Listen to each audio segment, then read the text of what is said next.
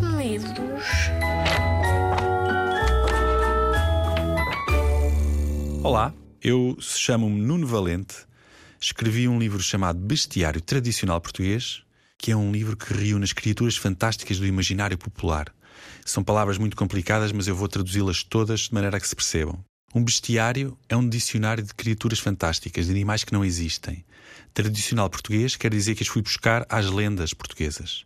E as criaturas fantásticas do imaginário popular é mesmo isso. São os monstros, os monstrinhos, os monstrengos e as criaturas fofinhas que existem nas lendas e nas histórias que se contam em Portugal.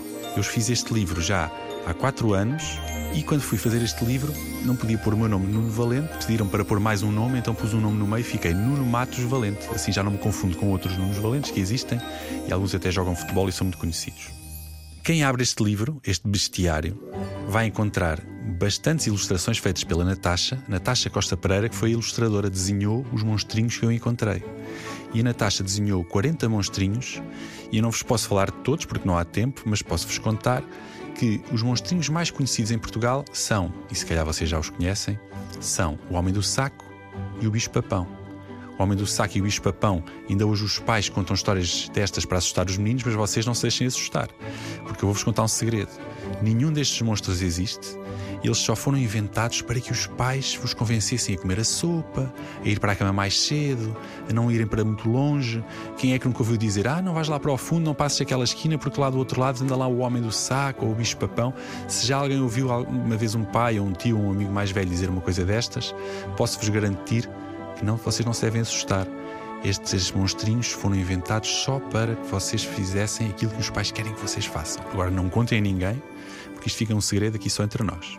Outros monstrinhos muito conhecidos em Portugal são os corredores de fado. Tem um nome estranho, corredores de fado. Corredores de fado quer dizer que são pessoas que têm que cumprir uma maldição. E vocês já ouviram falar de alguns de certeza, já ouviram falar do lobisomem, mas talvez não tenham ouvido falar do tardo, nem do corrilário, nem da pieira de lobos. Eu vou-vos dizer muito rapidamente o que são. Os tardos são criaturas que se transformam noutros animais. Como é que eles fazem para se transformar noutros animais? Coitados, eles não têm hipótese. É uma maldição. O que é que eles fazem? Saem de casa à noite, certas noites, chegam a uma encruzilhada, que é um caminho, geralmente terra batida, tiram a roupa toda, penduram-na no cimo da árvore e a seguir fazem como fazem os cavalos quando têm muita comichão quando têm lama nas costas, espojam-se no chão, esfregam-se de costas uh, no chão com a barriga para cima. E o que é que acontece a estas pessoas? Vão transformar-se naqueles animais que se espojaram ali também naquela encruzilhada antes dele. Imaginem que passou por lá um burro e esfregou-se ali no chão. A seguir vai o tardo, esfrega-se lá naquele sítio e fica transformado num burro. A seguir, este tardo transformado em burro vai ter que correr por sete fontes, sete montes, sete vilas e vai ter que andar por todo o lado a cumprir o seu, a sua maldição. E no dia a seguir, quando acorda, não se lembra nada disto. Estes tardos não fazem mal a ninguém. Existem também as Piedras dos Lobos, que são senhoras que vivem nas alcateias, nos montes, vivem com os lobos e são elas que mandam nas alcateias. Transformam-se em lobo quando querem transformam-se em menina quando lhes apetece.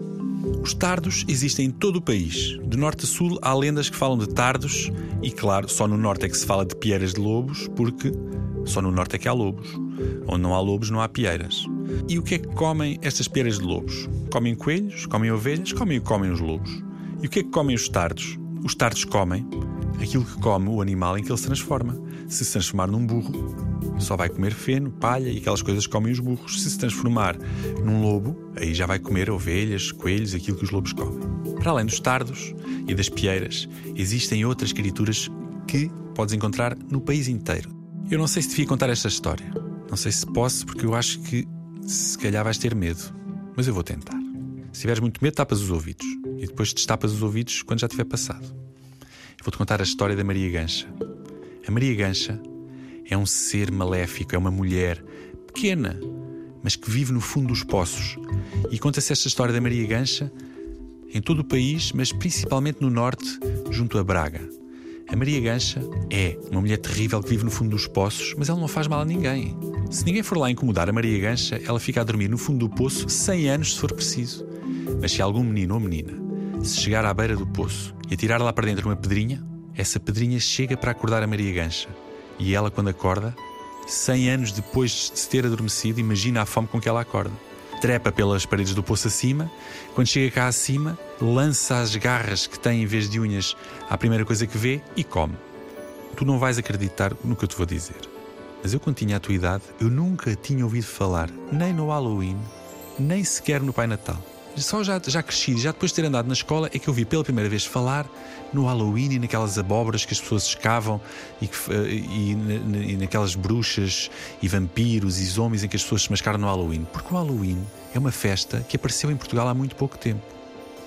Então foi por causa disso que eu fui procurar os nossos monstrinhos que existem em Portugal, não aqueles que foram trazidos para cá há pouco tempo. E comecei a ler em muitos livros e falei com pessoas mais velhas e andei a pesquisar e encontrei 40 monstrinhos das lendas portuguesas. O bicho-papão, a coca, o insonho, a Maria da Manta, a Maria Gancha, o Homem do Saco, as Aventesmas, os Trágos, os Mourinhos da Mão Furada, os Mourinhos Encantados. Encontrei cerca de 40 criaturas da tradição portuguesa.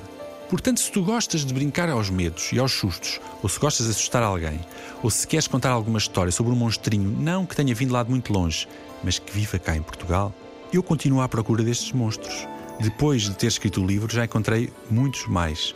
Encontrei a costureirinha, encontrei a Maria das Pernas Compridas, encontrei muitos monstros que ainda não consegui pôr no livro. E de certeza que se tu perguntares às pessoas mais velhas da tua família, aos pais, aos avós, aos tios, de certeza que eles te vão contar uma história e também tu vais encontrar monstrinhos escondidos nas lendas portuguesas. E, quem sabe, podes escrever uma história sobre, sobre esse monstrinho, podes me enviar e eu até posso pôr dentro do livro. O livro chama-se Bestiário Tradicional Português, é das edições Escafandro, fui eu que escrevi e a Natasha Costa Pereira que ilustrou.